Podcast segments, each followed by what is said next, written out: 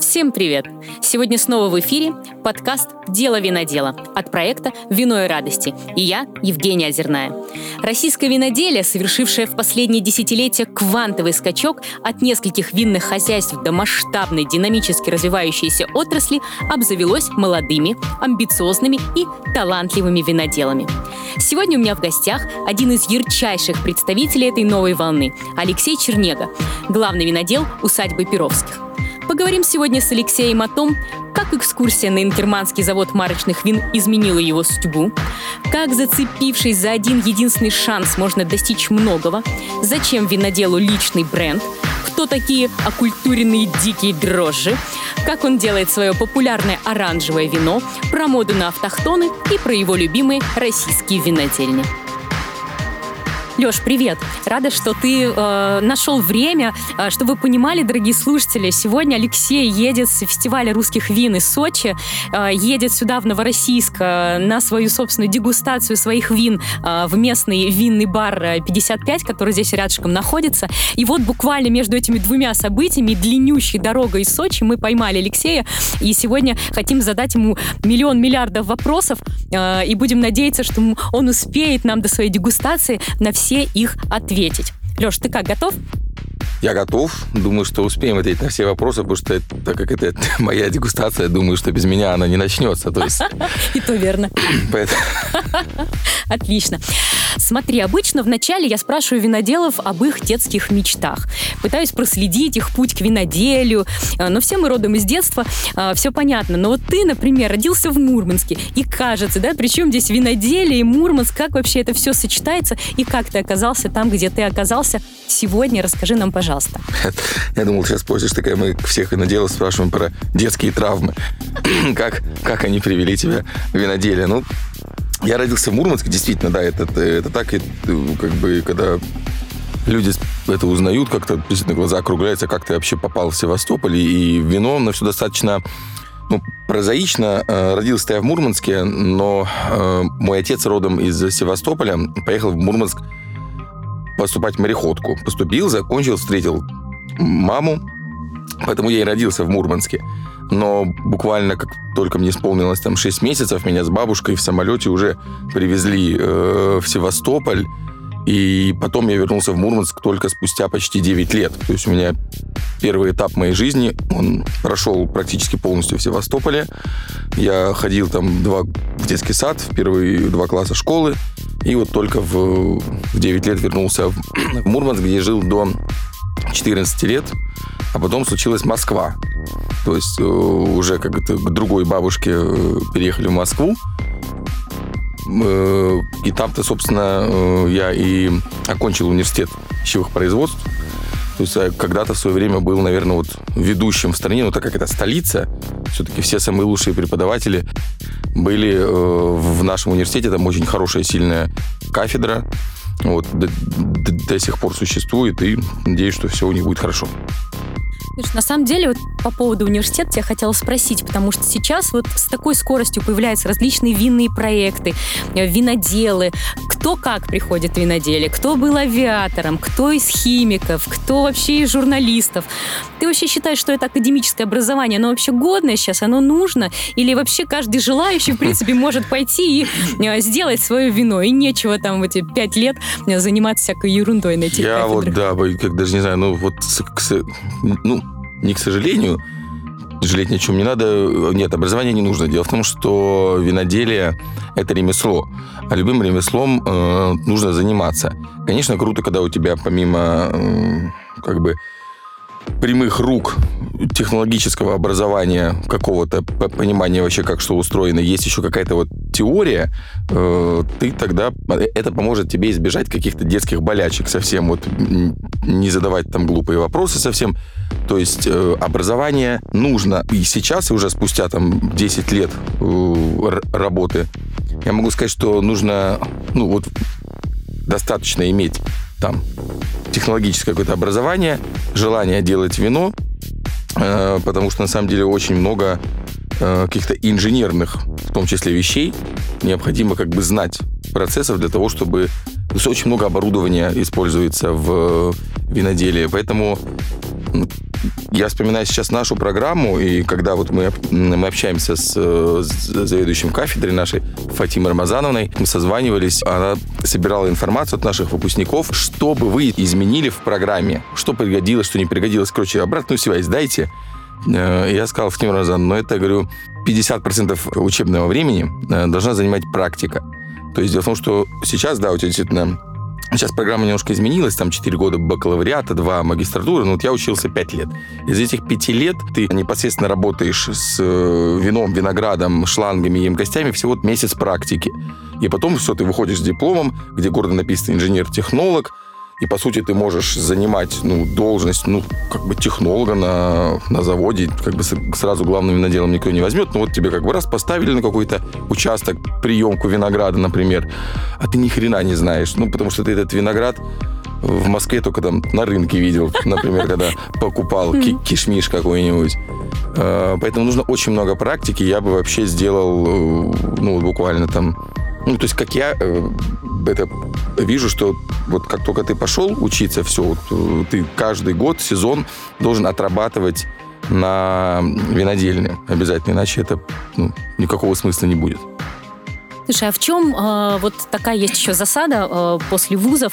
Очень многие, ну это такая статистика сейчас накоплена, да, очень многие те, кто учился и на виноделие, не идут по профессии, а, кстати, да? Это... Вот это, это почему, да? Ты столько вроде, казалось бы, так, ты столько отпахал, и тут вдруг... Да, то не есть... знаю, кем ты э, пошел дальше. Дело в том, что я себе вообще не представляю, как э, можно там, выйдя из школы с аттестатом, как бы сказать, я вот хочу быть водителем грузовика, летчиком, космонавтом, виноделом, врачом.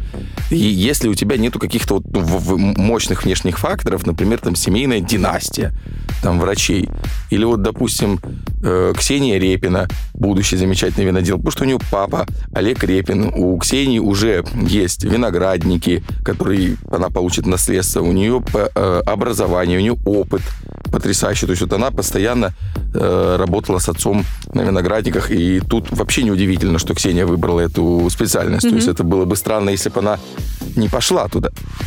Вот. И, но лично вот в моем потоке нас училось там 19 мальчиков и девочек, как бы. И я единственный из всех, кто работает по специальности.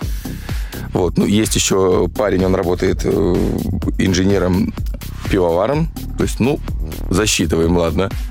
Женя Назимова, э, лучший сомелье России среди девушек. Тоже зачет. Тоже как бы, да, зачет. И, ну, максимум виноторговые компании, то есть там э, пару человек работает, но в основном, да, все, все разбежались кто куда, то есть и непосредственно, грубо говоря, вот виноделом стал я один.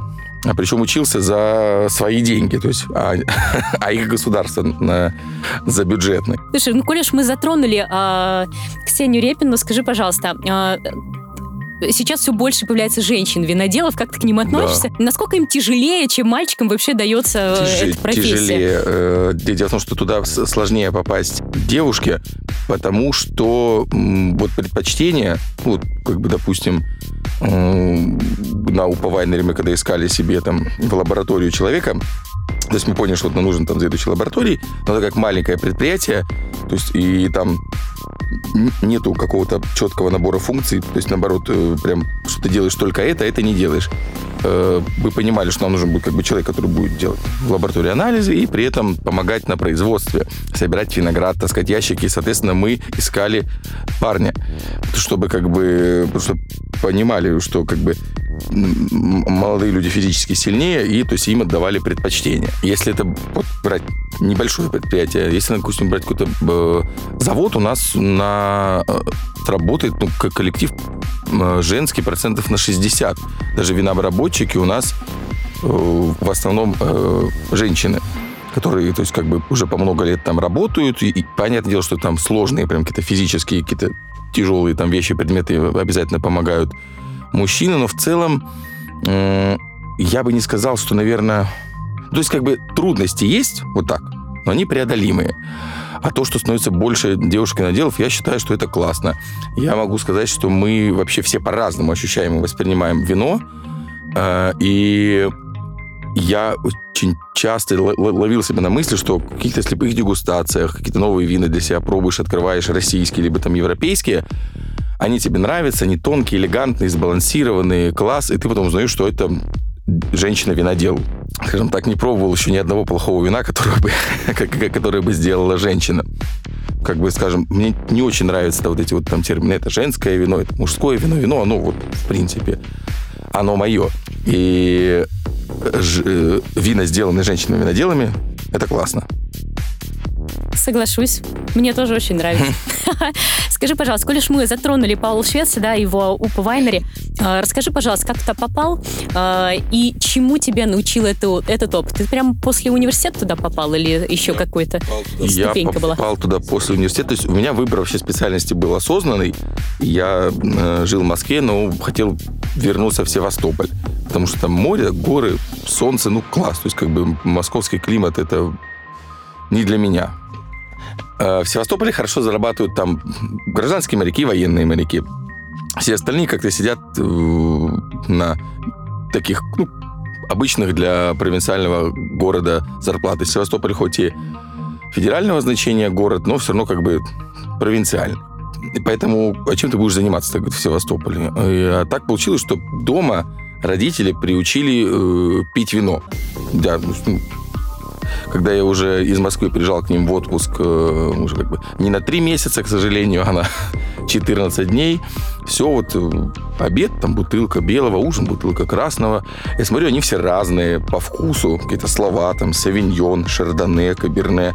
То есть до этого я в свои там 20 лет пил водку, запивал ее пивом, и на вкус она все было одинаковое. Ты же сейчас вклинишься, откуда у родителей вот эта культура винного а, потребления ну, вина? как-то вот они тоже к этому, они, они к этому пришли, а когда вот там сами по, по себе, что вот ну, все-таки Севастополь, винный регион, я не могу, не могу прям то, точно сказать, что там на них как бы повлияло.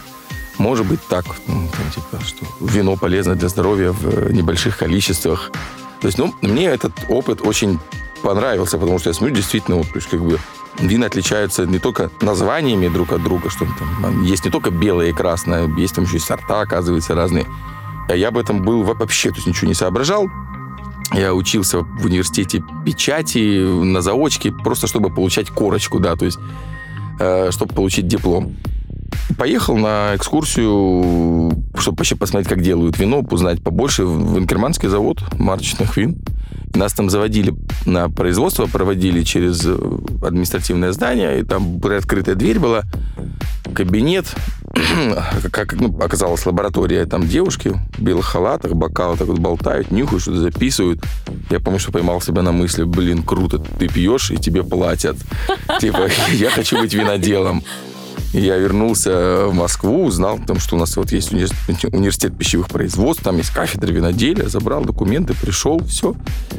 И вот э, когда я его заканчивал, уже пятый курс, я на Черноморском форуме э, виноделия встретил стенд Упа Вайнери Севастополь. Я такой, ничего себе, там в Севастополе есть какие-то другие винзаводы, кроме Золотой Балки, Инкермана, и там есть еще Севастопольский завод игристых вин. Я говорю, ничего себе, так интересно, что-то пообщался, посмотрел брошюрку, там красивые такие виды виноградников, Павел стоит, там улыбается, что делает. Я думаю, блин, круто. Это же прям вот похоже на то, что я видел в фильме «Хороший год» с Расселом Кроу. Обожаю этот фильм. Да, потому что я до этого прошел практику на Золотой Балке э, целый месяц. Там я работал, и они как бы говорят, ну, закончишь университет, приезжай будешь у нас технологом. И это совсем было не похоже на то, что я там, что я видел в кино. То есть это прям такое промышленное предприятие, большое. И сейчас Сейчас там все гораздо круче, да. Тогда было грустненько, прям очень. И поэтому я за этот шанс зацепился, прям вот как бы вот стал писать э, письма Павлу, что вот я такой-то, такой-то, заканчиваю университет, возьмите меня на работу. Ну, вот, говорит, сейчас у нас предприятие, говорит, маленькое, мест нет. Я скину коллегам, говорит, твои эти резюме. Прошло какое-то время, я говорю, Павел, здрасте, это снова я, вот там, может, появилось место, либо там коллеги что-то, он как бы, да, да, типа там, ну, какой-то ответ письмо, отписка, там, письмо, ответ. То есть я писал ему несколько раз, пока он э, не согласился встретиться со мной в Москве. У него был ресторан «Салон де Густа». Там он меня прособеседовал, рассказал про проект, и как бы я устремился в Севастополь. Небольшое э, предприятие, 12 гектар виноградников, 50 тысяч бутылок в год, и небольшое количество сотрудников и большое количество обязанностей. Этот опыт я проработал с Павлом 5 лет. Он э, был очень ценным для меня, потому что потом, спустя эти пять сезонов, э, у меня еще не возникло ни одной ситуации, э, с, которой бы я уже не сталкивался.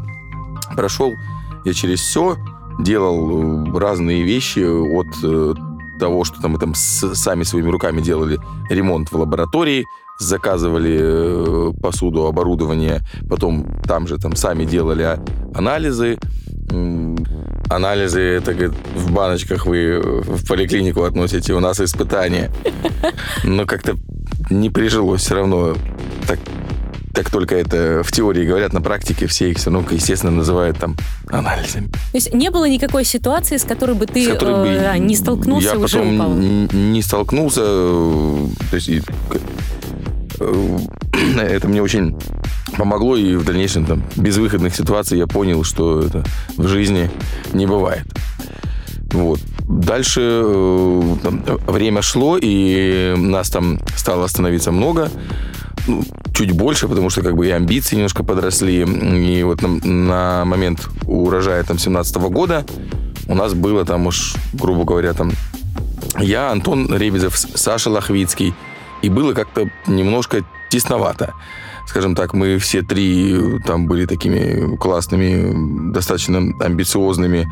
И мы отлично ладили, нормально там общались. Но в целом я как бы понимал, что мне, наверное, уже хотелось стать главным в каком-то там проекте. И так э, сложились обстоятельства, что Павел был соучредителем э, компании Ейла, негацианского проекта из Севастополя. И он предложил мне возглавить как виноделу. Хотел какой-то самостоятельности. Вот иди, делай елу к Виталию Маринчуку. Собственно, я с удовольствием принял это предложение. Мы проработали э, с елой, получается, три полных э, сезона до 2020 года, когда я стал главным виноделом на усадьбе Перовских. Но елу не бросил, я продолжаю консультировать этот проект. Скажи, пожалуйста, что значит, ну, в э, применении к виноделию негацианский, давай для нас, для обывателей, это про что? Негациант – это европейский термин, если я там ничего не путаю, э, французский. Э, это означает производителя вина, который не имеет собственных виноградников, либо собственного производства. Самый, наверное, и такой простой пример э, негациантов – это виноторговые компании, которые выкупают э, виноматериал, это вино, которое еще не разлито по бутылкам, на, потом разливает его там на каком-то другом заводе или на этом же заводе под своей торговой маркой. Собственно, Ела так и начала свой путь, обратились на завод «Солнечная долина» в Судаке и попросили их разлить специальную СТМ, специальную торговую марку для елы сорта Какур. Вот. И это был, если не ошибаюсь, 15 год. Вот. Но очень быстро пришло понимание, что если хочешь что-то сделать хорошо, сделай это сам. И что нужно контролировать производство вина от винограда, потому что самое главное в вине это самое начало, это виноград, и если ты изначально на этой стадии не контролируешь, то классного продукта ты не получишь. И поэтому уже в 2016 году Виталий Маринчук обратился на усадьбу Перовских с просьбой пустить его туда перерабатывать э, виноград. И Ела была первым проектом на усадьбе Перовских подобного рода. Сейчас их у, у нас семь вот, э, стало. То есть усадьба Перовских такой центр э, виноделия севастопольского, российского. И 16-17 год росли аппетиты и объемы перерабатываемого винограда. То есть если в 2018 году мы переработали с Ейлой 30 тонн, то в 2021 году эта цифра составила уже 100. То есть, да. А скажи, в чем фишка? Э, и насколько я знаю, у Елы тоже есть э, такая история, что э, вино делается на диких дрожжах, то есть не добавляя культурные расы. Это почему? То есть это же условный риск, да, по большому счету? Это рисковое такое мероприятие. Вообще, да, виноделие это всегда про, про риск э, тоже в том числе. И, э, но с рисками нужно уметь работать. Их, ну, все стремятся их контролировать, их минимизировать, их минимизировать. Да, а этот как бы наоборот добавляет еще. Ну, если вот так вот... Э, дело в том, что это было отчасти и маркетинговая фишка, что вот мы бродим на диких дрожжах, чтобы отличаться от других производителей. Э, была какая-то вот и в том числе и философия в этом всем. Дело в том, что вино, как известно, рождается на винограднике, и есть э, такой момент, что очень большой вклад в формирование ароматического профиля вина действительно вносят дрожжи. Дрожжи маленькие такие существа, которые существуют как бы в, в, в реальности вот в, витают в воздухе, живут на винограднике, на ягоде они находятся, те самые дикие, про которые мы говорим. Но человек старается обуздать риски, все минимизировать, то есть давно уже существуют определенные там, упаковки, где эти дрожжи собраны, они имеют определенное название, вид, расу и, и определенный ну, какой-то более-менее конкретный ароматический профиль, да, их в зависимости от того, какой стиль вина ты хочешь получить, ты можешь воспользоваться там теми или иными дрожжами. Это нехорошо. Если это неплохо, нехорошо, это вот выбор, это реальность. Действительно, это очень упрощает работу винодела. Это позволяет ему получать вина более классные, интересные. Э, вот. Но в то же время есть интересные дрожжи, которые живут непосредственно на ягоде, на винограде. Э, и они уникальны. Они уникальны для каждого конкретного теруара. Так вот, э, для того, чтобы подчеркнуть именно теруарность вин, чтобы они действительно были особенными, вот приняли решение, что ела будет вот полностью работать на диких дрожжах. Вот, ну, это не сказать, что это прям такой какой-то страшный риск, который не как бы тебе совсем там может испортить вино, если ты э, подходишь к этому делу с умом, то все получается в конце хорошо. Слушай, я, я слышала такую вещь, что бывают а, культурные дикие дрожжи. То есть а, тоже такие в пакетиках, они тоже как бы дикие, но как бы и не совсем, потому что они убивают тех диких, которые реально дикие, вот, но они тоже дикие. Вот, э, э, это, э, вот это зачем? Тут как раз-таки э, за тем, чтобы, э, так как если ты все сделал правильно с дикими дрожжами, ты, как правило, получаешь хороший, интересный результат. Э, есть, если мы говорим про какие-то культурных дрожжей, то это сахаромицеты. Сахаромицеты – это вот, э, скажем так, еще лет пять назад на 99% от дрожжей, которые предлагались э, компаниями, для виноделов это все, это были 100%, ну, или даже 100% там только сахаромицеты. это самые такие культурные правильные дрожжи, которые хорошо работают, без всякой там дички и так далее. Но так как виноделам все-таки хотелось сделать, делать какие-то новые интересные э, вина, открывать для себя какие-то горизонты, они э, стали обращаться с э, просьбой дать им не только сахаромицеты, но и какие-то другие там аспергилусы, шизосахаромицеты. Ну, в общем, тех ребят, которые э, делают вино немножко по-другому. Э, тех самых дикарей. То есть они хотели... Э, ну, что они делают по-другому? Они как-то сахар жрут по-другому? Что они? Нет, да сахар жрут они все одинаково, но... Чего с ней? Но на, на, Песни выход, поют, что на выходе э, получается немного другой результат. Э, это, конечно, в первую очередь зависит, собственно, от самого винограда. То есть ты не можешь взять просто там э, савиньон, э, взять там какую-то определенную пачку дрожжей. То есть вот, ты, не можешь, типа, условно, там, условно, в э, на, новороссийске взять там савиньон, взять пачку дрожжей и получить э, идентичный стиль новозеландскому савиньону. Э, там и в винограде должно быть определенное количество э, веществ, тиолов, это ароматических прекурсоров, из которых потом дрожжи э, тебе собирают твой ароматический профиль. Так вот, каждая э, дрожжа, каждый раз она уникальна, да, вот мы все люди, все разные, вот и даже если попросить там двух, трех людей, не знаю, сделать какое-то определенное действие, что-то нарисовать, изобразить, мы все это сделаем по-разному, потому что мы по-разному видим, чувствуем и так далее. Также эти дрожжи из одних и тех же веществ, которые содержатся в винограде, а, в зависимости от своей расы, они э, создадут разный ароматический профиль. И в несахаромицетах, во всех этих шизах, э, аспергилусах и так далее, есть определенный шарм. И виноделам хотелось этот шарм сохранить, но при этом, чтобы процесс был контролируемым. Поэтому, то есть как бы есть запрос, есть предложение. И сейчас на рынке э, уже очень много продуктов, э, как раз вот тех самых э, культурных дикарей, их немножко окультурили. Я сам в сезон 22 года почти 50% вина сбродил на несахаромицетах. Вот не буду пока говорить, какое но мне очень понравился результат. То есть это немножко сложнее работа с ними. Ну, как сложнее, просто ты привык по определенному работать там с культурными дрожжами. Здесь пока немножко перестраиваемся, но мне очень э, нравится результат.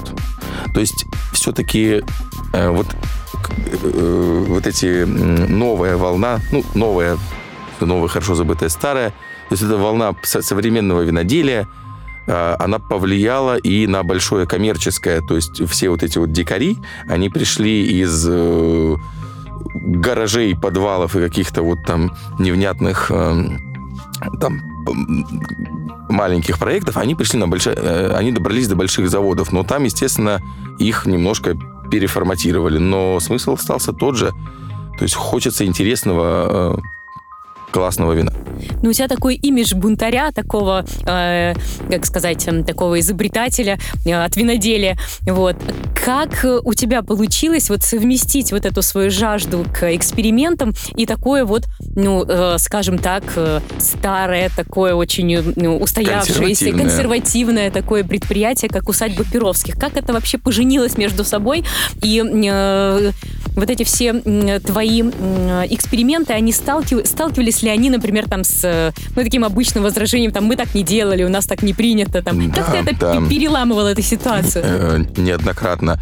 Ну, так, когда я в 2020 году перешел на сайт Перовских, я сохранил свои отношения с Ейлой, и, скажем так, вот там уж точно как бы э, экспериментирую не хочу. Но на усадьбе сначала я первый сезон как-то вообще осваивался, присматривался, мы разговаривали там с руководством о том, что от меня ждут, что я должен делать, что вот есть вина, которые выпускаются уже там много лет, у них есть, э, на них есть спрос, потребитель, и вот и, и там нужно сохранить э, тот профиль, который как бы был, особо не экспериментировать. Э, я, ну, я действительно как-то не могу, наверное, сидеть на месте и просто делать какие-то там, готовить по технологической инструкции, делать там эти вина. И я уже в первый сезон, в 2021 году, сказал, что, ребята, давайте мы вот там сделаем оранж из муската. Вот и я как раз сейчас хотела об этом спросить. И ты зашарашил им там три оранжа таких. Да, да. Ну, Причем этикетки такие совсем другие. Ведь вот, ну, если смотришь на бутылку Садь Петровский, вот стоит там перед нами сейчас с тобой, да, э, такая консервативная этикетка. Вот если бы, ну, как бы я не знала, что э, ты винодел, да, здесь, то у меня никак вообще эта этикетка не женится вот с твоим образом и, в принципе, вообще никак э, не совпадает здесь, да. И оранжи вот уже как раз, да, вот переодели появились другие этикетки, в другое оформление, и там уже, да, видно, что, да, вот какой-то какой бунт произошел Есть на виноделии. Небольшой. Э, да, то есть как бы началось все с одного, оранжа закончилась э, тремя. И тут меня поддержали наши коммерсанты, отдел продаж, которые сказали, что да, класс, давай. Они смотрят, там, условно говоря, тот же там Маринчук продает свои оранжи на эссе, там в линейке Unplugged, там тоже Рокотстель оранжевый вышел. И это там... Ну, сейчас оранж это вообще попса. Даже там что-то Тамань выпускает оранж за 300 рублей на полке, который стоит. Ну, это я тебя как раз хотела спросить. Это вот ну, какое-то веяние моды, вот как пятнаты, например, или вот... Да, в ней есть определенная как бы мода, но я думаю, что вот оранжи э, пришли всерьез и надолго. Просто они пошумят, пошумят, пошумят, как бы их будут покупать, пробовать, выпускать просто потому, что делают все, давайте мы тоже попробуем. Потом, конечно, будет определенный спад, но свою долю рынка они займут, и будут там спокойно как бы существовать. С пятнатами такая история. Сейчас это вообще просто как бы... Ну, только ленивый не сделал.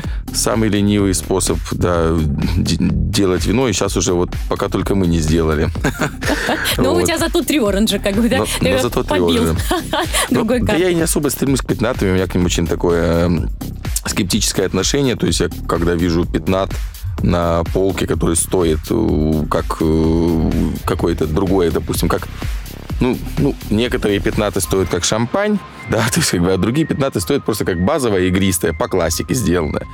Э, и я не понимаю, то есть я, пятнаты имеют право существовать, а, конечно, определенно, но это быстрое вино, быстро, и оно должно быть недорогим. То есть это как бы налили, добродило, на полку, все, на Новый год выпили и забыли. А, а из этого сделали какой-то небольшой как бы культ, ну вот и модно, стильно, молодежно.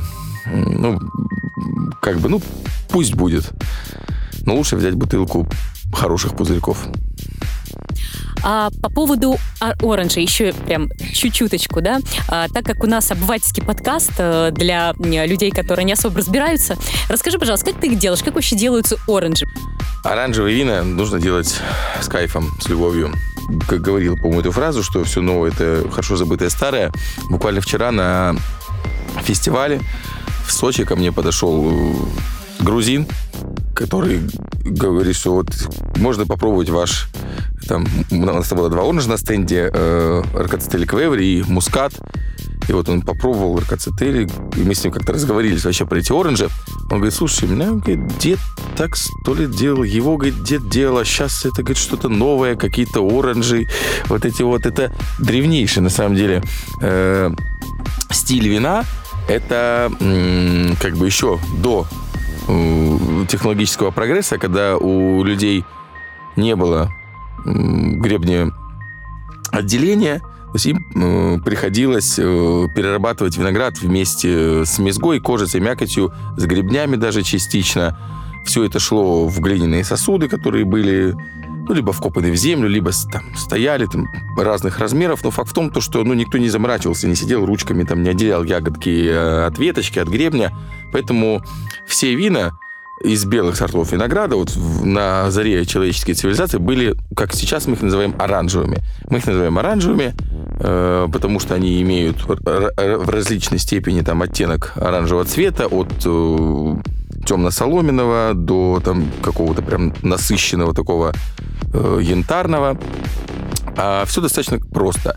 Когда вот есть два пути главных э, переработки винограда, по белому и по красному. По белому это когда винодел прессует, отделяет гребень, прессует ягоду, забирает сок, э, и с ним дальше работает. А второй это по красному. Это когда отделяет гребень, дробит ягоду, и вся вот эта вот масса, которая называется мезга, это она идет в емкость бродить. Так вот, если ты белый виноград переработаешь по красному, то это будет, ну, оранж. Если ты красный переработаешь по белому, то либо получишь, ну, прям действительно белое сусло, либо вот так делаются розовые вина.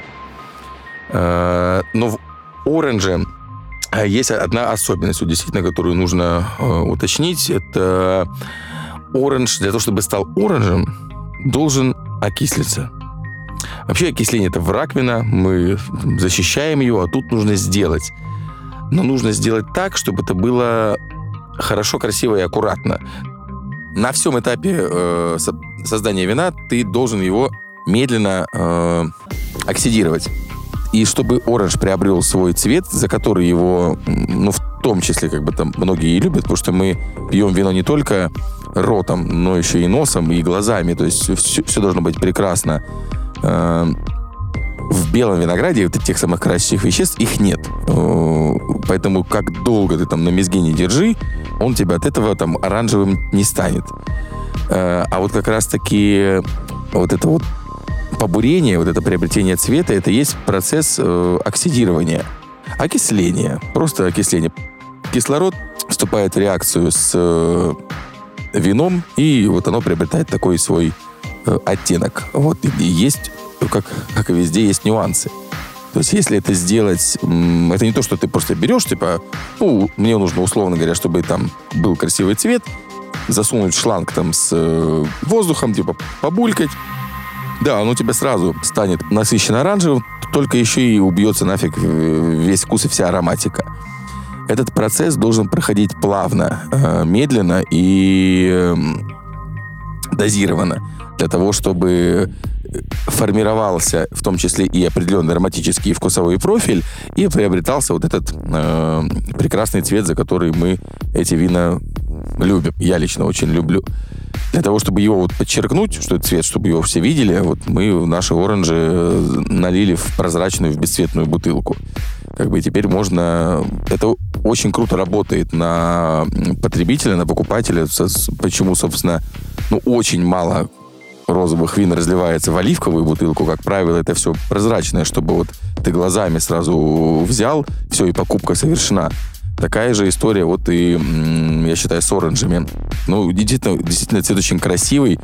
Это, но чтобы вот его добиться, мы должны контролировать процесс порчи, но не дать ему испортиться. Ну, как-то вот ходить на грани, как-то вот так. Это достигается путем меньшего использования серы, который является консервантом и как раз-таки защищает вино от окисления. Ты стараешься выдерживать вино э, в пористых емкостях. То есть вот сталь это абсолютно и, и инертный материал, который никак не контактирует с вином и не пропускает кислород. А вот, допустим, квеври, которых на усадьбе Перовских аж 16 штук, и дуб, они кислород пропускают очень даже хорошо.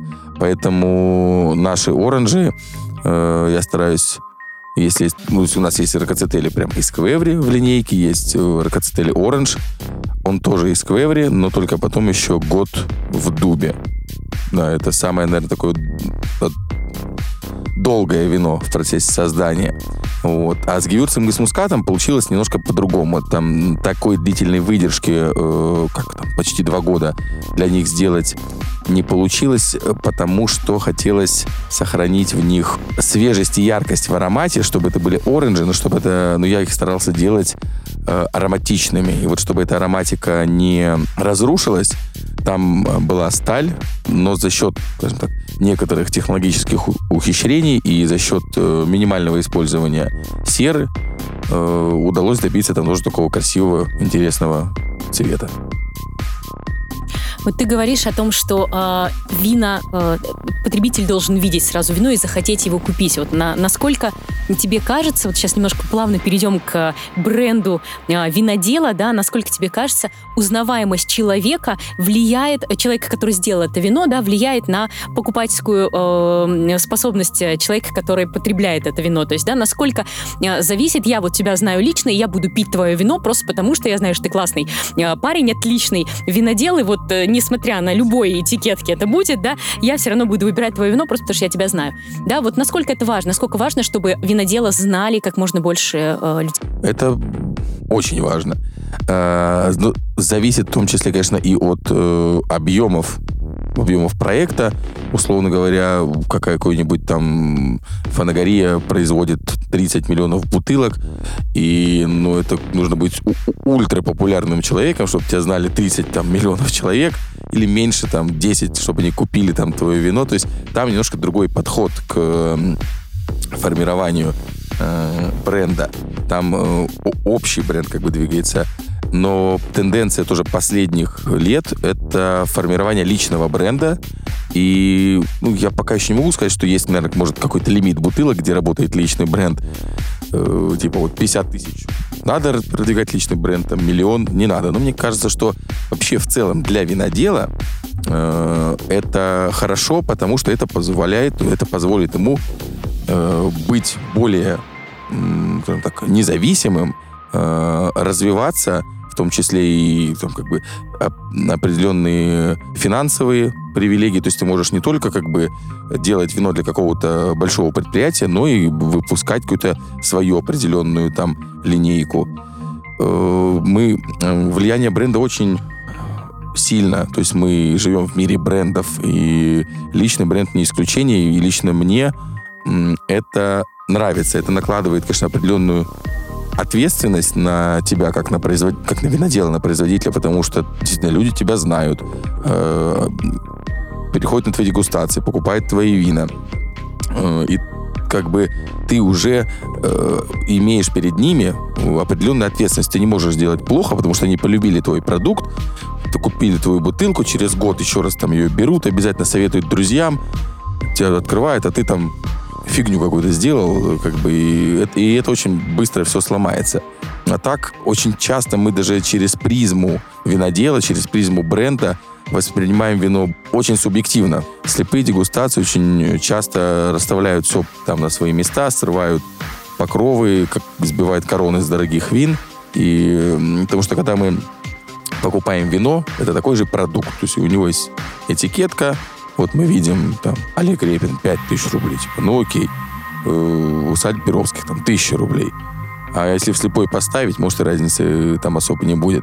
Но иногда я даже сталкивался с таким, э, что я определенно знаю, что, допустим, это вино, ну, я его оцениваю на там условных, условных там 85 баллов, э, но люди, когда его пробуют, хвалят там на все 95, потому что они э, пьют не только вино и не сколько вино, а, а именно а бренд. И ну не могут они поставить какому-то там своему любимому бренду там те самые 85 баллов, потому что мы так это воспринимаем. То есть иногда сила бренда даже, как, даже как-то чересчур влияет на особо впечатлительных людей. Вот что я, наверное, хотел сказать. И вот этот момент мне немножко ну, не нравится. Хотелось бы, чтобы мы не были более объективными. Ну, естественно, бренд э, должен держать марку. Любой бренд, и личный, и, и большой, чтобы не разочаровывать своего потребителя. Продолжая твою тему с тем, э, нужно ли развивать личный бренд, когда ты работаешь на каком-то предприятии. Вы э, в усадьбе Перовских очень э, классные ведете соцсети и действительно в это вкладываетесь, и тебя там много, и ты там как бы такой... А знаешь почему? Так. Потому что наши соцсети ведет моя жена. А, вон и почему. Понятно. Ну, опять же, понимаешь, опять же, а вот у, у кого еще вот жена ведет его? Кто еще может похвастаться из вот виноделов на производстве вот, семейным подрядом? М? Ярослав Узунов. Ну, Ярослав Узунов, да, зачет, а еще? Ну, я совершенно знаю, что вот э, Алевтина ведет э, соцсети у Павайнери. Э, кто у нас там еще есть таких? Из, ну, из, из виноделов э, с... Ну, Юсес сам свой Инстаграм качает. Ну, не так уж и много, прям скажем. Да. Ну, вот мы из всех там, не знаю, да. сотни сейчас э, и больших, и маленьких э, предприятий упомянули всего всего-навсего четыре.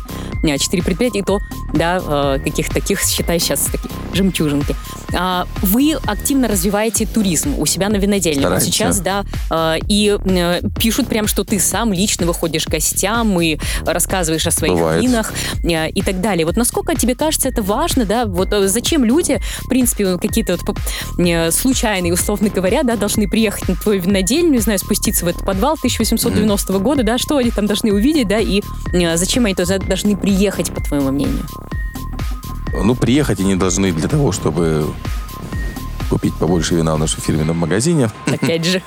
Вот. И очароваться местом, э, временем, которое мы проведем вместе.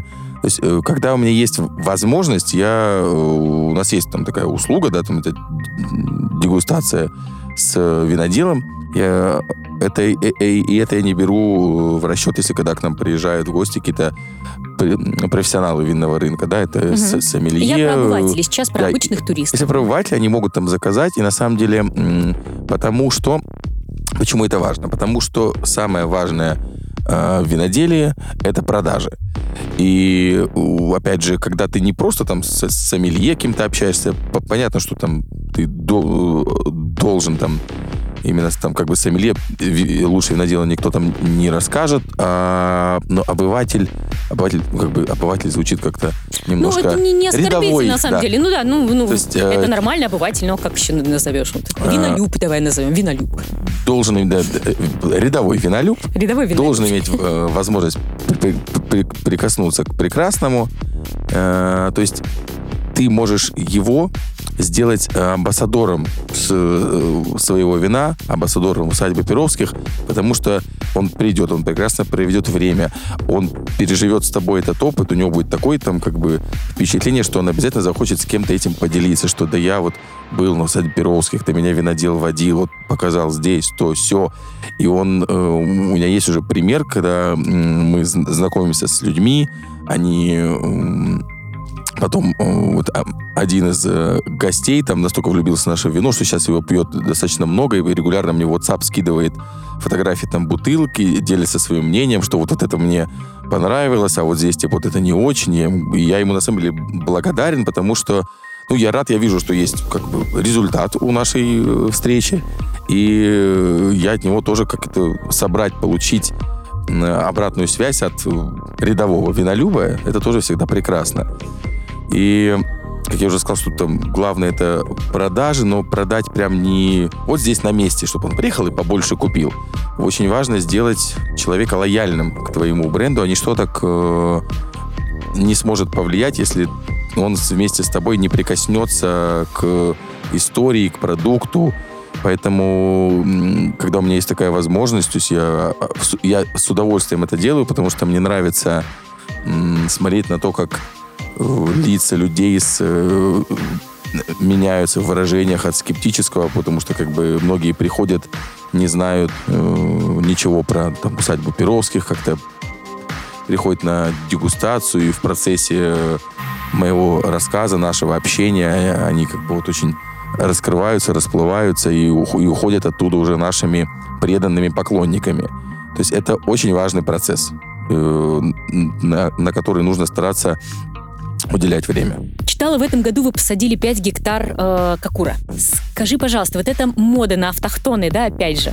Э, недавно, э, как раз вот в баре 55, в который мы сейчас с тобой пойдем, э, была э, дегустация от э, проекта э, «Большое русское вино» Symbol Wine, э, и амбассадор этого проекта Артем Вариков как раз рассказывал о том, что м, э, виноделы э, борются автохтонами, вот, и, э, да, меряются. И как бы вот сейчас есть э, прям фаворит среди красных, ну, естественно, наш, наш э, краснодарский красностоп, ростовский, да, а вот Кокур, он как бы претендует на корону в белом, как бы, э, качестве. Считаешь ли ты так? Что за сорт такой вообще? И э, насколько удобно с ним работать? И вкусно ли его пить? Вот. Его вкусно и пить, есть. Э, Он сам по себе классный виноград, э, достаточно крупный для технического. То есть обычно технический виноград это совсем маленькие ягодки, а косточки-то такие же, как в обычном.